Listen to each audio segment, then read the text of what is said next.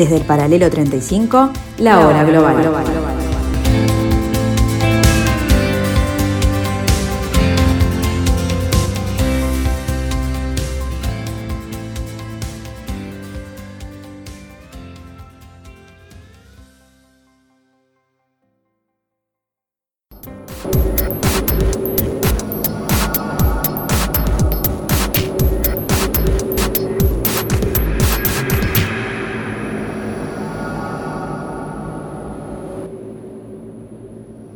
Este es un nuevo capítulo de La Hora Global, aquí en la tarde de Radio Mundo. Bienvenidos a este 1170 AM de vuestro dial. Intentaremos como cada martes y cada jueves a las 15 horas ponernos al día con temas internacionales y hacer algún comentario al respecto para tratar de entender, como dice nuestra presentación, este nuevo desorden mundial. Y empezamos con México. En México, el Gabinete de Seguridad informa que este domingo se registraron 107 homicidios dolosos. Con este ya se contabilizan 14 días, con más de 100 asesinatos desde el inicio del mandato del presidente Andrés Manuel López Obrador. A pesar de la pandemia, los índices de violencia en el país no han disminuido.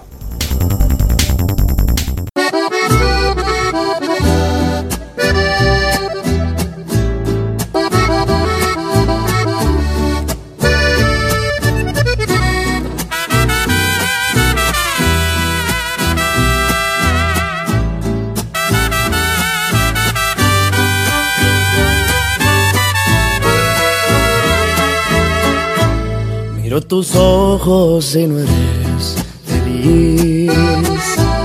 Y tu mirada no sabe mentir.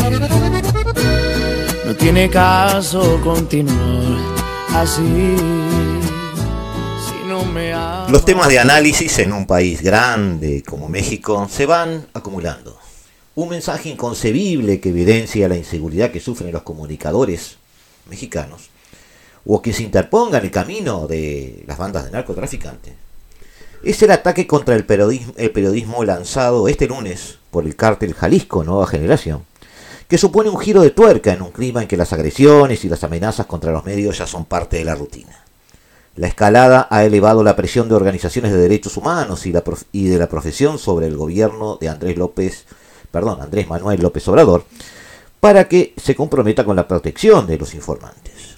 Un video viralizado encierra todo lo que un Estado de Derecho debe repudiar. El líder de una organización criminal que amenaza de muerte a un periodista y desafía el ejercicio libre de la información. Una puesta en escena que es en sí misma una exaltación de la violencia y uno de los, en uno de los países más mortíferos para la prensa. La inseguridad campea en México y es quizás uno de los grandes temas en las conversaciones de personas que estén afines o no al gobierno, porque esa fue una de las principales promesas de campaña del actual presidente. En absoluto se trata de un fenómeno nuevo.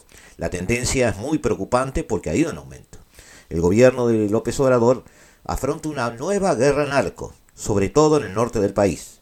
Pero el cártel Jalisco Nueva Generación y el Mencho, que ha amenazado también a Televisa, Milenio y el Universal por su cobertura, representan uno de los escalones criminales más peligrosos para los informantes y para la sociedad mexicana. El aumento año a año de la violencia contra la prensa implica un replanteamiento de la exigencia al Estado y de un nivel de intervención que requiere focalizar los esfuerzos hacia aquellos casos que den luz eh, de, la mutación, de los patrones de agresión, identificación de las causas que generan este tipo de... Reporteros sin Fronteras constata en su balance anual que México sigue siendo uno de los países más peligrosos del mundo para los medios. A pesar de que recientemente se han producido algunos avances, el país continúa hundiéndose en la infernal espiral de la impunidad. La colusión de las autoridades y los políticos con el crimen organizado amenaza gravemente la seguridad de los actores de la información y obstaculiza el funcionamiento de la justicia del país a todos los niveles, según denuncia esta organización. Recordemos Reporteros Sin Fronteras. Eh, hace poco más de un mes, casi dos, a finales de junio, dos periodistas fueron asesinados en menos de 24 horas en Oaxaca y en el Estado de México. Uno de ellos, Gustavo Sánchez, había sufrido una agresión hace un año. Fue integrado en el mecanismo de protección de periodistas, pero cuando fue baleado no contaba con esquema de seguridad. es solo uno de los casos recientes. A todo esto se añade un clima de creciente descrédito para los periodistas, alentado también por las autoridades. El espacio bautizado Las Mentiras de la Semana, durante las conferencias de prensa matutinas del presidente, en el que se señalan los informadores con nombres y apellidos, hizo saltar las alarmas de varios organismos internacionales desde que fue estrenado el pasado mes de julio. Lo urgente ahora, dice Reporteros Sin Fronteras otra vez, es justo lo contrario. Esto es, que el gobierno se implique en la protección de los comunicadores. El presidente López Obrador en el poder de diciembre de 2018 no ha cometido aún las reformas necesarias para frenar la espiral de violencia contra la prensa y la impunidad, según recuerda el organismo. Además se advierte, según muchos analistas, que como ocurre en varios países de América Latina, los numerosos medios de comunicación comunitarios a menudo carecen de difusión legal o son perseguidos de manera regular. Este es un problema estructural, sobre todo en las áreas rurales, a menudo los más afectados por las organizaciones de narcotraficantes. Desde hace tiempo ya nada es igual, no eres la misma y me tratas mal. Y ante mi Dios te podría jurar cuánto te quise y te quiero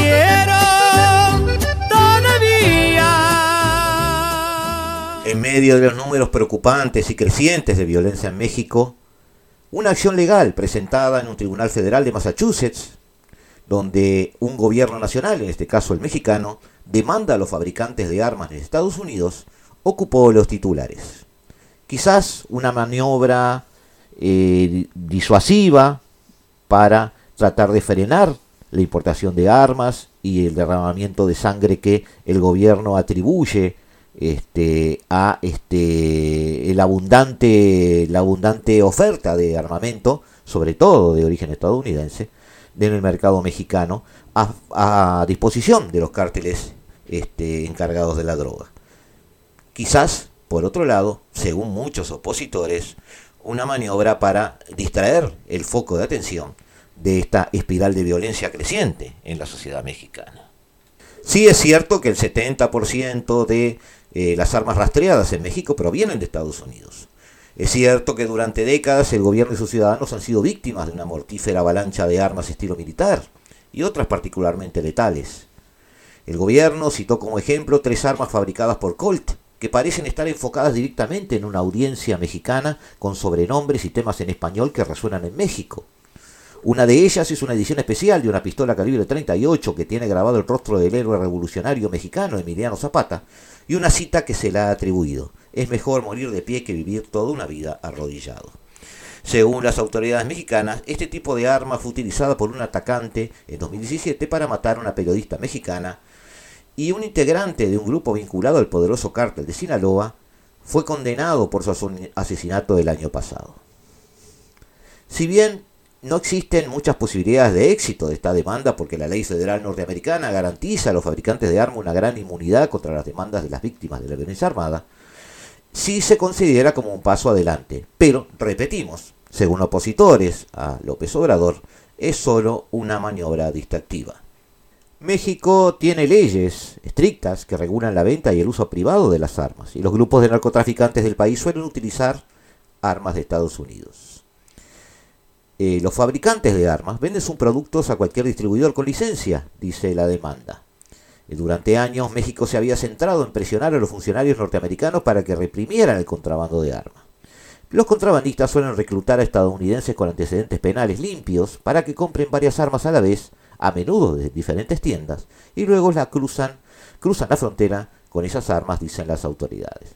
México está intentando ampliar con sus esfuerzos señalando a los propios fabricantes de armas. Ahora, las familias eh, de los niños asesinados, por ejemplo, en el tiroteo de la escuela Sandy Hook en el 2012, están analizando un acuerdo de 33 millones de dólares ofrecidos por la compañía, lo cual puede ser un hito legal en toda esta historia. Los expertos legales, sin embargo, ponen en duda que el gobierno mexicano pueda convencer a la Corte de Massachusetts, como recién dijimos. Vender a minoristas que pueden tener vínculos con grupos delictivos no es necesariamente un delito. Incluso si las empresas son descuidadas, tampoco son responsables, dijo Tim Lighton, profesor de Derecho de la Universidad Estatal de Georgia. Será difícil demostrar que los fabricantes que pusieron íconos mexicanos en sus armas estaban tratando de apelar a los sicarios en los carteles, dijeron los expertos. Es perfectamente legal tener héroes revolucionarios mexicanos en tu arma, dijo Eugene Bullock, profesor de Derecho de la Universidad de Los Ángeles. No hay ninguna ley que prohíba esto. En Washington, la Casa Blanca señaló que el presidente Biden ha instado al Congreso para que derogue el estatuto federal que protege a los fabricantes ante estas demandas. Pero maniobra distractiva o no, la economía puede prosperar y colapsar, los presidentes, los partidos y sus promesas pueden ir y venir. Pero para muchas familias en México hay una sensación creciente de que no importa cuáles sean los cambios, la violencia perdura. Desde el gobierno de México comenzó su guerra, desde que el gobierno de México comenzó su guerra contra los carteles de la droga hace unos 15 años, las estadísticas de asesinato han aumentado de manera inexorable. En 2018, durante su campaña para la presidencia, Andrés Manuel López Obrador presentó una gran visión para regenerar México y una forma radicalmente nueva de abordar la violencia. Dijo que iba a romper con las tácticas fallidas de sus predecesores. En vez de arrestar y matar a los traficantes como lo habían hecho los líderes anteriores, se concentraría en las causas de la violencia. Abrazos, no balazos, fue su lema. Y logró la victoria electoral. Pero tres años después de su abrumadora victoria y pese a que Morena, su partido, tiene el control del Congreso, las muertes continúan. Lo que sugiere que el enfoque de López Obrador ha fallado, algo que genera una gran impotencia en muchas personas. Vivimos en medio de un infierno, dijo Víctor Piña, quien se postuló para la alcaldía de Fresnillo en las elecciones de junio y presenció como uno de sus colaboradores, que estaba junto a él, fue asesinado a tiros durante un evento de la pre-campaña. En todo México, los asesinatos han caído menos del 1% desde que López Obrador asumió el cargo. Eso fue suficiente para que el presidente afirmara en un discurso el mes pasado que hay una mejora en el problema. Estos abrazos y no balazos no funcionan para nada, dijo un joven cuyo hermano fue asesinado a tiros en el 2018. Estamos perdiendo la capacidad de asombro. Volvemos amigos en unos instantes para seguir viendo estos y algunos otros desafíos a los que se enfrenta el gobierno mexicano y ante los cuales presenta una preocupante dispersión.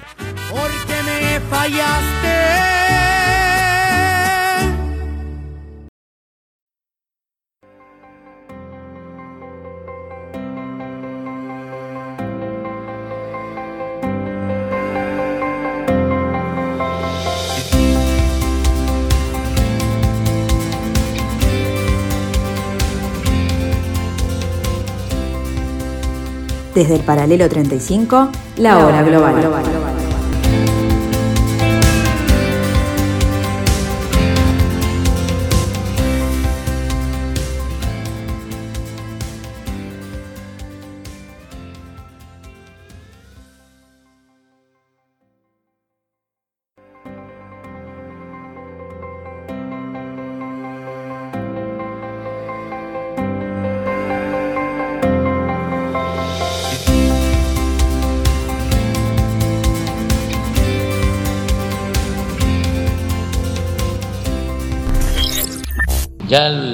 y lo repito, la democracia no fracasa.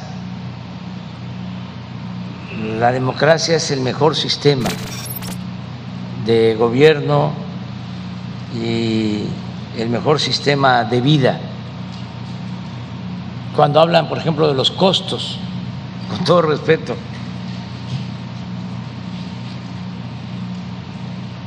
puede ser que este, se diga no se elige en las monarquías, pero bueno, resulta que nosotros somos una república democrática, no una monarquía. Y en las dictaduras, pues tampoco hay elección, ni se protesta, ni se garantiza el derecho a disentir, hay que protestar pero con los dientes apretados. Y México es una república que va a ir consolidando cada vez más su sistema democrático para hacer a un lado, para que se quede en el basurero de la historia el fraude electoral. Entonces, en vez de eh, un fracaso, eh, la democracia es la opción, es la alternativa, es el camino a seguir.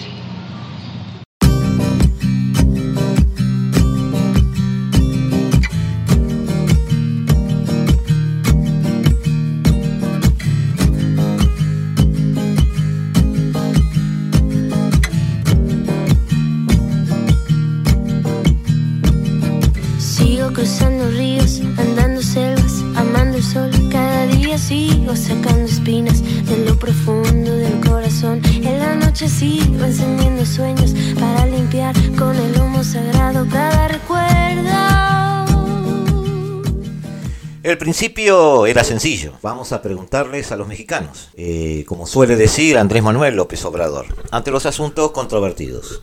La ejecución, sin embargo, en esta ocasión fue más compleja.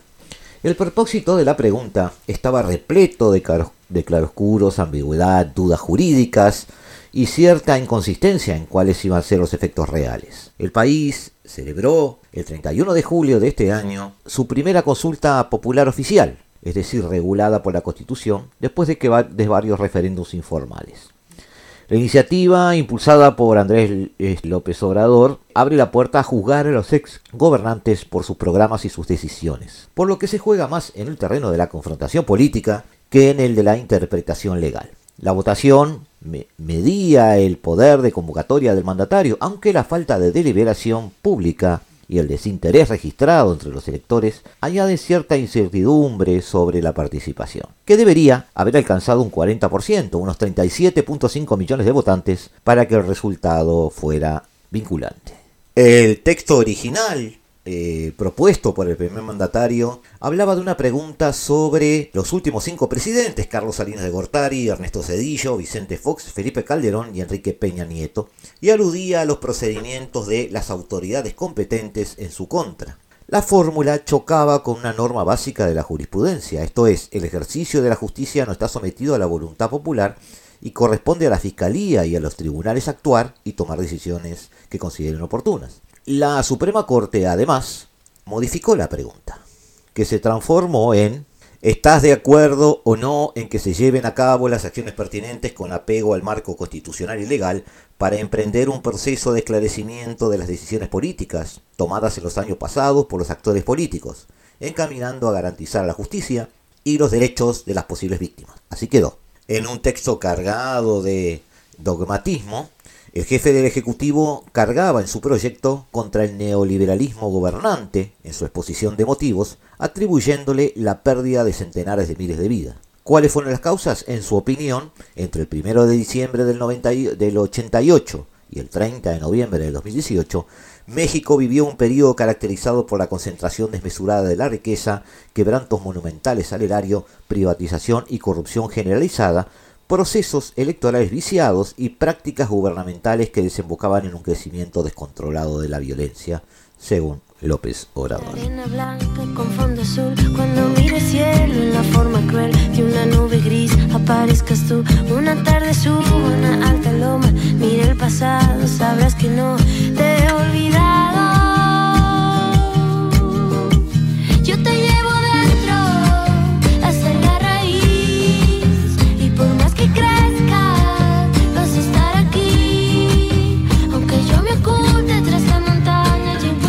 Después de unos primeros meses presidentes, López Obrador se volcó en los llamamientos a la participación. No estaba muy claro tampoco cuál iba a ser la consecuencia inmediata de la victoria de un sí. Una consulta de este tipo no es una apelación a procesos judiciales, sino una especie de comisión de la verdad. Sin embargo, muchos juristas anotan que los procesos judiciales no se consultan. Pero si se puede consultar a la gente si quiere o no que se lleven a cabo, no tendría ningún efecto real sobre las investigaciones y los procedimientos jurisdiccionales. Finalmente, la consulta culminó con varias lecturas. Una insignificante participación, menos del 8%, según las estimaciones de la autoridad electoral. Una abrumadora victoria del sí, dentro de ese 8%, un 90% de los que votaron y la consolidación del enfrentamiento entre el gobierno y Morena, que alentó el plebiscito, y el Instituto, eh, perdón, el gobierno y Morena que alentaron el plebiscito, y el Instituto Nacional Electoral, el organismo autónomo encargado de organizarlo. el organismo electoral fue acusado de encarar esta consulta de mala gana, instalando solo un tercio de las mesas electorales de las que normalmente se instalan en cualquier instancia electoral. Definitivamente vemos transcurrir estos días de agosto con una situación de cierto desgaste democrático. Eh, se ha puesto de manifiesto todos los vicios de un régimen híbrido donde se combinan rasgos democráticos y herencias autoritarias salpicados por un peculiar populismo. La consulta fracasó desde varios ángulos y esa es la realidad. El legal, al no convocar a los votantes necesarios para tener un resultado obligatorio. El político, al no servir como mecanismo de legitimación del actual gobierno, que buscaba mantener viva la estrategia de culpabilización de los gobernantes anteriores por todos los desastres del presente. Y desde el punto de vista simbólico, al no producirse la supuesta conexión entre el pueblo y el líder. La consulta fue un galimatías desde el origen. Luego se transformó en algo difícil de llevar adelante y justificar y finalmente terminó siendo, como se dice allí, ni chichán ni limonada. De por sí la institucionalización de las formas de democracia directa en México ha sido un problema. La inclusión en la Constitución y leyes federales de formas de democracia directa, por cierto, muy tardía en relación a las legislaciones estatales, eh, preservó absurdas limitaciones que ya habían hecho imprácticos estos instrumentos de participación a nivel local. De entrada, altísimas exigencias de firma ciudadana para activar consultas populares o proponer iniciativas populares. De salida, la imposición de porcentajes altísimos de participación ciudadana para hacer varios resultados que son imposibles de obtener fuera de procesos electorales normales. Por ello, las únicas consultas y referéndums legalmente válidos que se han realizado en México han sido impulsados por gobernadores, o en este caso el propio presidente, no por la ciudadanía. Unas cuantas iniciativas populares de ley han llegado a congresos estatales, después de varias campañas de actores de la sociedad civil, con resultados dispares. México es de los países grandes de América Latina el que menos experiencia tiene en el ejercicio de la democracia participativa. Eso se debe a lo reciente de la transición a la democracia y la ausencia de un proyecto participativo de actores políticos. Ningún partido ha impulsado realmente la participación y por el contrario, lo que se ha observado es una manipulación y obstaculización de toda iniciativa civil en ese campo. Morena como partido y el POP propio López Obrador como presidente, incluso por su conformación y su llegada al poder, tampoco son de hecho un ejemplo participativo. El presidencialismo absoluto, utilizado, postulado y practicado por López Obrador, niega expresamente la participación en muchos, en muchos aspectos de la vida cotidiana mexicana. El fracaso político de la consulta tiene una dimensión adicional. Morena como partido y el gobierno hicieron un amplio esfuerzo de movilización para llevar a votar a sus clientelas a funcionarios públicos locales de gobiernos estatales, donde Morena gobierna, y a las bases del partido. Aún así solo lograron algo más de 6 millones de votos. Dadas las colisiones de ejercicio, del ejercicio en cuyo sentido escapaba la comprensión de propios y extraños, la cifra demuestra que las capacidades movilizatorias de la estructura morenista no son tan potentes como ellos mismos creían.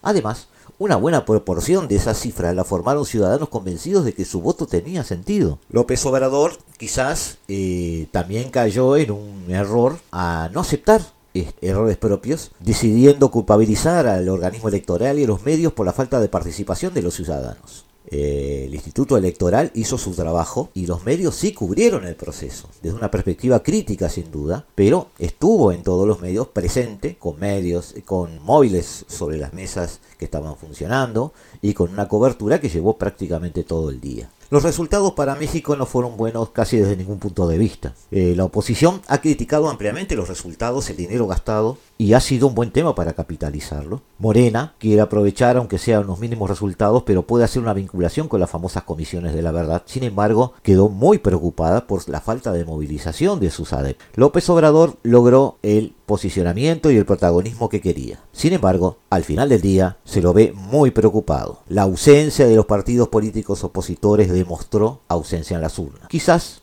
y sin quizás, Morena debe enfrentarse a partidos empoderados debido a la gestión presidencial al final de este mandato. Yo te llevo dentro hasta la raíz y por más que crezca vas a estar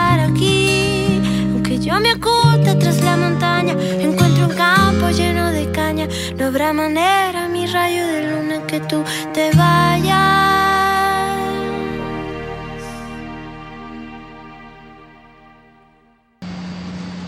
y no toman en cuenta tampoco este, lo que se está destinando a apoyar a la gente. Pero en el reforma, su concepción conservadora, su pensamiento conservador, no les da para aceptar de que el apoyo que le llega a la gente le ayuda. El pensamiento conservador que predomina en el reforma los lleva a suponer que ese ingreso lo agarra la gente para este, derrocharlo, eh, para responderle al reforma, decirle que este, nos da mucho gusto que se preocupe ahora por los pobres. Regresando precisamente al tema de la pobreza, presidente, ¿a usted y a su gobierno entonces sí le da para aceptar que hay eh, casi 6 millones de personas más en pobreza y pobreza extrema? No este, acepto el resultado de esa este, encuesta. Eh, tengo otros datos. Es medición y creo que la gente este, está recibiendo más apoyo y aún con la pandemia la gente tiene para su consumo básico y algo muy importante, no ha perdido la fe y estamos saliendo adelante.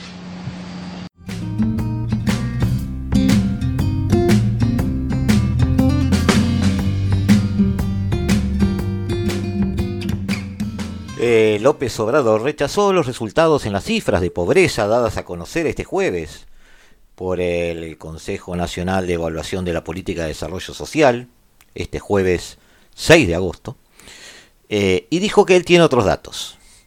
No acepto, tengo otros datos. La gente está recibiendo más y aún con la pandemia, la gente tiene para su consumo básico y algo más importante, no han perdido la fe. El Consejo Nacional de Evaluación de la Política de Desarrollo Social, Coneval, reportó que del 2018 al 2020 el porcentaje de personas en situación de pobreza aumentó dos puntos porcentuales al pasar de 41.9 a 43.9%, es decir, 51 millones, casi 52 millones de personas en esa situación eh, a 55.7 en los dos últimos años. En conferencia de prensa desde Baja California Sur, el presidente aseguró que no cambiará su política social, al insistir que para medir la pobreza no se toma en cuenta lo que su gobierno está destinando más recursos para apoyar a la gente. López Obrador adjudicó el aumento de 3.8 millones de pobres en lo que va de su gobierno a la pandemia de COVID-19 y aseguró que gracias a los apoyos gubernamentales de su administración, la situación cambiará al final de su sexenio. Es producto de la crisis sanitaria, y la crisis económica que le afectó mucho a ciertos sectores. Afectó en general la economía. El año pasado se cayó 8.5%. ¿Saben desde cuándo no sucedía eso? Desde 1930 del siglo pasado. Casi 100 años que no se veía o se padecía una crisis así. Entonces le pegó muy fuerte al turismo y a otros sectores, comercios, restaurantes. El único sector que resistió el agropecuario, sector primario, fue el que incluso creció un 2% pero todos los demás se derrumbaron, dijo López Obrador. Vamos saliendo adelante, también debe modificarse la forma de medición sobre bienestar, no depender todo lo relacionado con el bienestar solo con indicadores económicos. Yo tengo mi manera de medir, tengo otros datos, veo datos macroeconómicos, hasta le podría presumir sobre resultados. En cuanto a la mecánica y la casuística para la identificación de situación, personas en situación de pobreza en México, se toma en cuenta el ingreso corriente per cápita mensual, el cual disminuyó del 6.9, eh, disminuyó, perdón, un 6.9% entre el 2018 y 2020, producto de la caída de todas las fuentes de ingresos, salvo las transferencias monetarias totales que aumentaron un 16%. En ese sentido, John Scott Andretta, consejero académico de Coneval, señaló que si bien hay un efecto relevante de transferencias públicas, se perdió la progresividad y los más pobres recibieron menos proporción de esas transferencias, por lo que llamó a fortalecer las transferencias en, en la producción eh, perdón, las transferencias en los grupos más afectados por la crisis.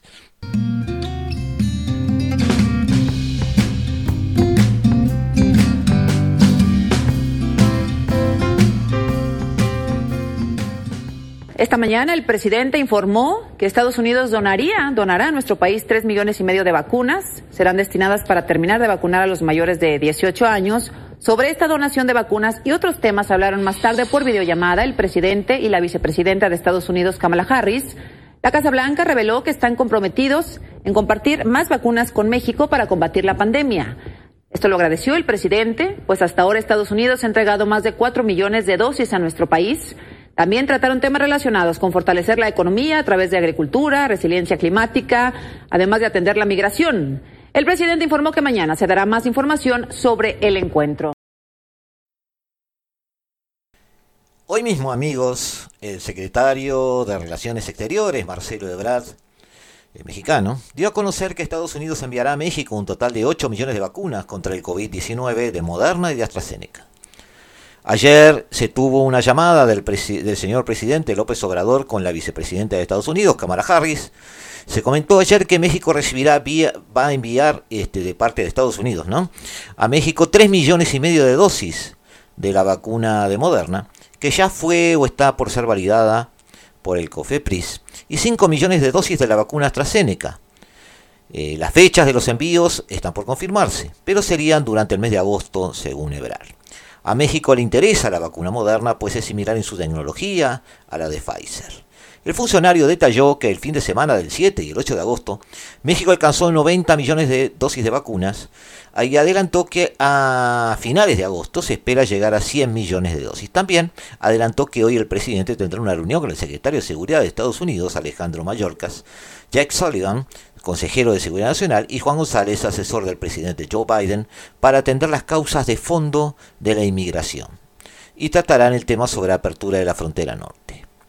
La idea, amigos, es que, de alguna manera, frente a los problemas que el Frente Interno le, plantea a Andrés este, López Obrador, también tiene un tema de relacionamiento bastante importante para resolver con los nuevos integrantes de la Casa Blanca, que ya no son tan nuevos a esta altura, pero es cierto que el presidente mexicano había logrado una especie de sintonía o por lo menos convivencia pacífica con el antecesor de Biden y de alguna manera tiene que resolver una nueva visión este, política y estratégica de Washington sobre qué hacer con la frontera.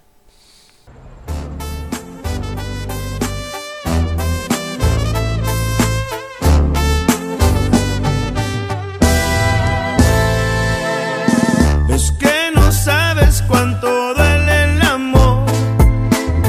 No sabes cuánto duele en el corazón. Es que el efecto que causaste en mí, la maldición de extrañarte. Tú me dices que te duele, pero la verdad I'm hurting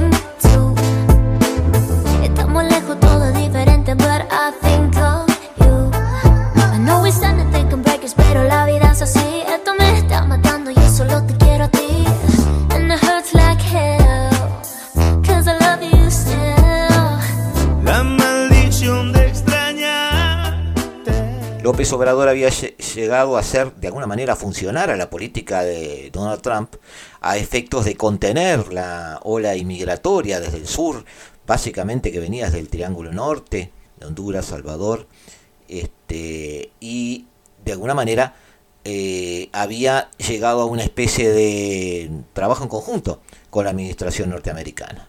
Biden en su campaña planteaba una visión diferente, planteaba manejar la inmigración de otra manera. La verdad es que desde que Biden está en el poder, la frontera sur de Estados Unidos sigue convulsionada, los eh, pasajes de inmigrantes siguen reducidos, el problema de los niños que eh, cruzan solos eh, en territorio hostil, en algunos casos desérticos, se ha, este, ha empeorado y López Obrador plantea de alguna manera tratar de llegar a un acuerdo con la nueva administración para tener en claro cuál puede ser el papel de México en este tema. ¿Qué se puede esperar de la nueva relación de López Obrador porque hoy México es López Obrador, eh, con Biden y con la nueva administración norteamericana, López Obrador eh, ha sido bastante pragmático. De alguna manera se ha resistido a los intentos de este, Alberto Fernández de lograr un eje eh, México-Buenos Aires para hacer frente a la incidencia norteamericana en el sur. debemos recordar que la respuesta bastante lacónica de Obrador Fernández fue Estados Unidos es mi mejor cliente debo conservarlo. Eh, así que lo que podemos ver en el futuro, amigos, es un recrudecimiento seguramente de los frentes internos, donde López Obrador tiene que lograr una mayor gobernabilidad, lo que, habida cuenta de este repaso que hemos hecho de la realidad mexicana, eh, es bastante difícil, o por lo menos bastante cuesta arriba, pero no creemos que con la flexibilidad y la disposición al diálogo, este, un poco por necesidad que está teniendo Biden en su relacionamiento externo, eh, no creemos que tenga mayores problemas para volver a encontrar una dinámica de acople con la economía norteamericana, que es lo mismo que decir acople con la política norteamericana. Así están las cosas, amigos, amigos en México. Eh, tratamos de dar un repaso a las, los temas más importantes, los que, los que acucian en este momento a, este, la gestión de, Casa de Gobierno mexicana y eh, veremos cuál va a ser el papel en estos próximos tiempos que ya se están convirtiendo en época o en era post-COVID. Volvemos, volvemos en unos instantes.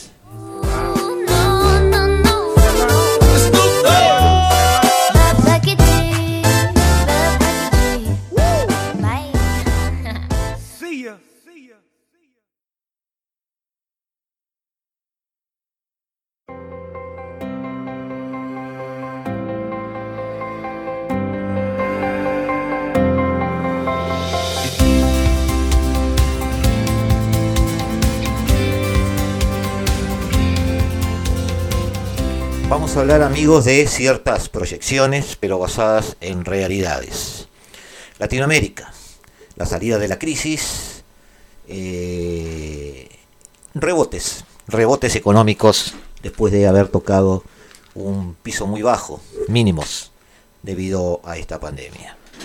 Los factores que condujeron a la economía latinoamericana la crisis del COVID, la demanda de economía mundial, eh, el precio de las materias primas, los mercados financieros y las remesas, se han recuperado casi todas desde la segunda mitad del 2020, a excepción del turismo.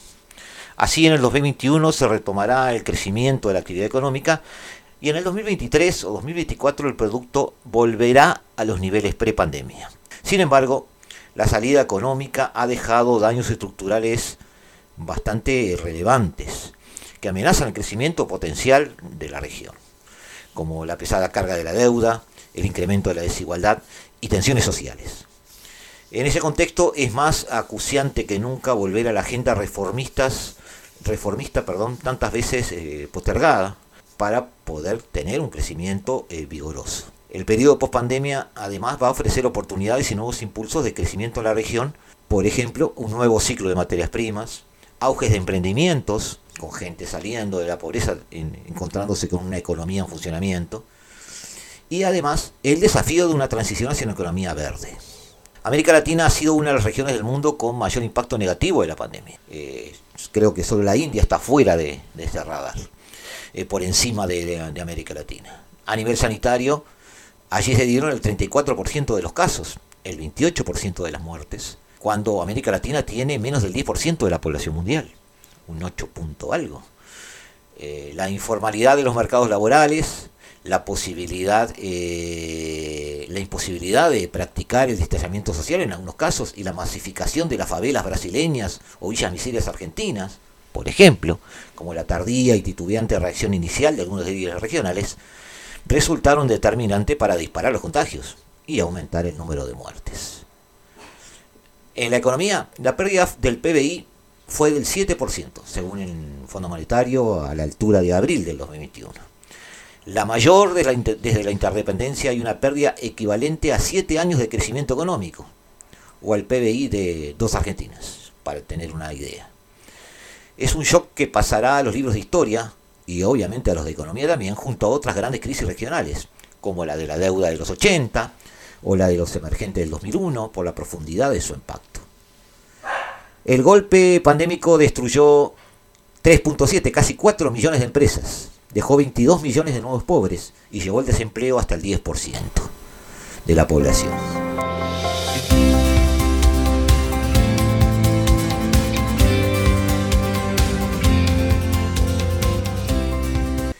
Tomando en cuenta la recuperación global, eh, la actividad económica, a pesar de haber registrado una caída del 3.3% en el 2020, ya se venía acelerando la segunda mitad del año. Y se estima que avanzará un 6% en el 2021, lo cual es bastante. Las tres principales economías con las que se interacciona la región eh, registrarán bien una aceleración de crecimiento como China, que pasará del 2.2 al 8.4, o un fuerte rebote desde mínimos, como Estados Unidos, o la Unión Europea, que estuvo más abajo que Estados Unidos, menos 6.1, y va a subir al 4.4. La recuperación de estos grandes bloques, estos grandes socios, posibilitará la recuperación de las exportaciones latinoamericanas, el retorno a las inversiones a la región y la mejora de la confianza empresarial. Otro factor es la recuperación de los precios de las materias primas. Recuerdan amigos que tuvimos a principios de este siglo un, auge de los precios de los commodities, que le vino muy bien a muchos países latinoamericanos, entre ellos Uruguay. En octubre, todos los productos básicos, salvo los de la energía, estaban en niveles pre-pandemia. El buen comportamiento de los minerales y productos agrícolas está impactando positivamente en las economías de Chile, de Perú, de Bolivia y de Argentina. Mientras que el petróleo y otros productos energéticos cuyos precios evolucionan con menor fuerza, están teniendo un mayor impacto en México, Colombia o Ecuador, países petroleros. En todo caso, la llegada de este, de este nuevo ciclo de auge, que viene muy bien, que es la entrada masiva de recursos procedentes de materias primas, presenta un cierto riesgo. Es decir, nos volveremos otra vez a reprimatizar en economías aquella oleada de deprimarización que habíamos encarado se verá tentada a disminuir debido a esta demanda que tenemos y, por consiguiente obviamente la postergación de la agenda de reformas pendientes. En tercer lugar, eh, es destacable que el capital ha vuelto rápidamente a la región, ¿ah? desde una especie de parada o congelamiento este, en la primavera del 2020. Esta vez los capitales regresaron rápidamente, facilitando las emisiones de deuda, como muestra cualquier este, lupa que pongamos en los mercados de bonos de deuda, de deuda pública. Por ejemplo, Perú emitió por primera vez un bono a 100 años, llevando una demanda de 11 veces el monto ofertado. México, un bono vinculado a los objetivos de desarrollo sostenibles, el primero del mundo. Y Cemex y Petrobras colocaron bonos por 1.500 y 1.000 millones de dólares respectivamente. Esto contrasta con otras crisis eh, graves crisis como la deuda de los 80 en la que los mercados y el capital tardaron 8 años en retornar a la región. Por otro lugar, también destacan las remesas, un componente clave en la llegada de capitales hacia América Latina, y en particular a los países centroamericanos del Triángulo Norte, Honduras, El Salvador y Guatemala, junto con México, que concentran un tercio del total. Las remesas en torno a los 100 mil millones de dólares anuales mostraron una importante resiliencia con un avance del 2020 del 6.5 debido en gran parte a los cheques del gobierno Trump, que fueron remitidos por los emigrantes mexicanos de Texas o California a sus familias en sus países de origen. Además, es previsible que los paquetes de estímulo en la nueva administración Biden continúen eh, eh, impulsando o siendo incentivos para el envío, el envío de remesas hacia el sur. El turismo es el gran olvidado y el gran perdedor. En el segundo trimestre del 2021, aún no, había logrado despegarse ni recuperarse. El turismo tiene un peso enorme en algunos países caribeños, llegando a superar el 50% del PBI. Pero también es importante para grandes economías como la mexicana, para quien supone el 20% de su PBI. Según la Asociación Latinoamericana y del Caribe del Transporte Aéreo, la región perdió 250 millones de pasajeros en el 2020, un desplome del 60% respecto al año anterior. Está posibilitando un rebote y salida en U de la economía latinoamericana para el 2021 y una recuperación de niveles de producto prepandemia para 2023 o 2024, según el consenso existente entre organismos internacionales y analistas privados. Obviamente, todo esto está sujeto a incertidumbres dependen fundamentalmente de la velocidad y el alcance del proceso de vacunación, así como, en menor medida, de la aparición de nuevas cepas resistentes a las vacunas. Además, la recuperación no está exenta de riesgos macroeconómicos adicionales, en particular una posible reversión de la política monetaria acomodaticia en Estados Unidos en un entorno de creciente inflación, lo que podría presionar a los capitales a salir nuevamente de la región. Pero son peligros menores a esta altura.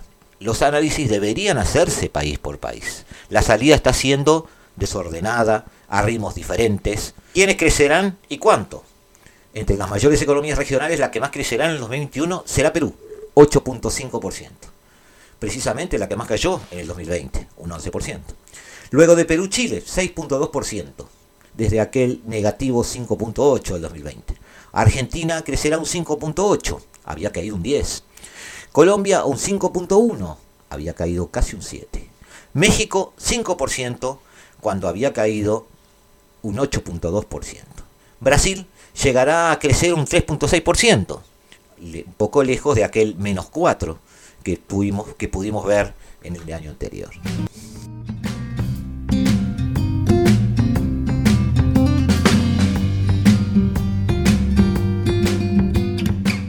La pandemia ha impactado muy fuertemente en la desigualdad. Las estimaciones de la CEPAL apuntan a un aumento de pobreza del 30% en el 2019 y un 33% en el 2020, y un aumento de pobreza extrema del 11 al 12%. Además existe preocupación por el aumento de hambre en la región.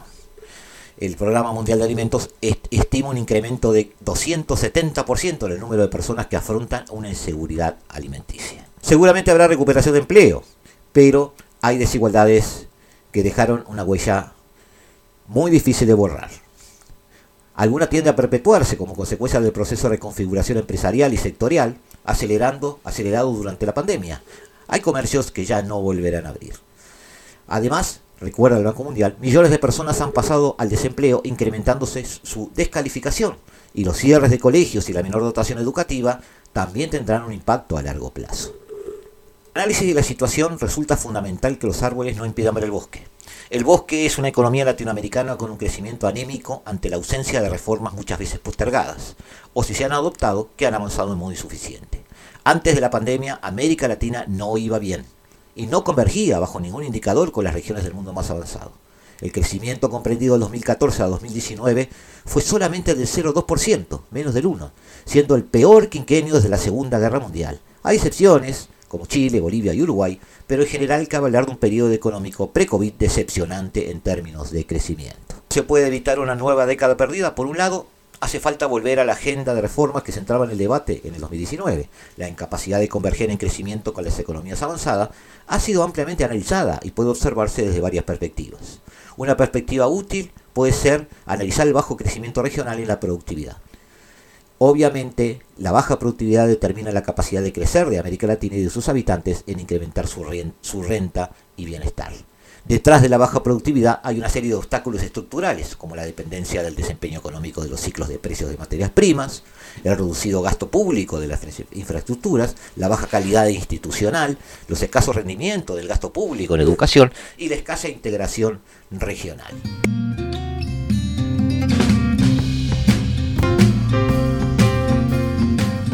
Pero la combinación de dos grandes factores puede ser la oportunidad de oro. Una China creciendo al 8 o al 9% demanda materias primas a la región e impulsa la entrada de capital de manera masiva, vía de las exportaciones.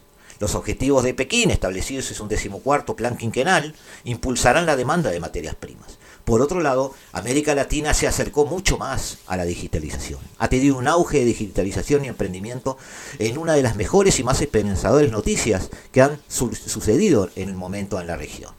En 2020, en plena pandemia, América Latina recibió por segundo año consecutivo 4 mil millones de dólares de inversión en Venture Capital, inversión en compañías tecnológicas en etapas tempranas, con cerca de 500 operaciones, un récord para la región. Un reciente informe del Banco Mundial señala 36 unicornios, empresas jóvenes tecnológicas con una valoración superior a los mil millones de dólares, en América Latina. Y otro informe del BID indicaba que existen más de mil tecnolatinas con una valoración de mercado superior a 226 mil millones de dólares. Conclusión amigos, La región vuelve a enfrentarse a la necesidad de impulsar la agenda reformista, postergada durante el 2020 y buena parte del 2021, con reformas necesarias tanto para una mejor y más rápida salida de la crisis como para evitar una década perdida en términos de crecimiento. De la vuelta a las reformas dependerá también el, el incremento de la productividad y de la capacidad potencial de crecimiento de sus economías. Fundamental no solo en la mejora de los estándares de vida de la población latinoamericana, sino también en hacer frente a los mencionados daños estructurales post pandemia. Un crecimiento económico más elevado implica una deuda pública relativamente menor. Resulta importante que Latinoamérica entonces se enfrente a su destino, tiene todo en la mano para, después de la pandemia, emprender una nueva vida.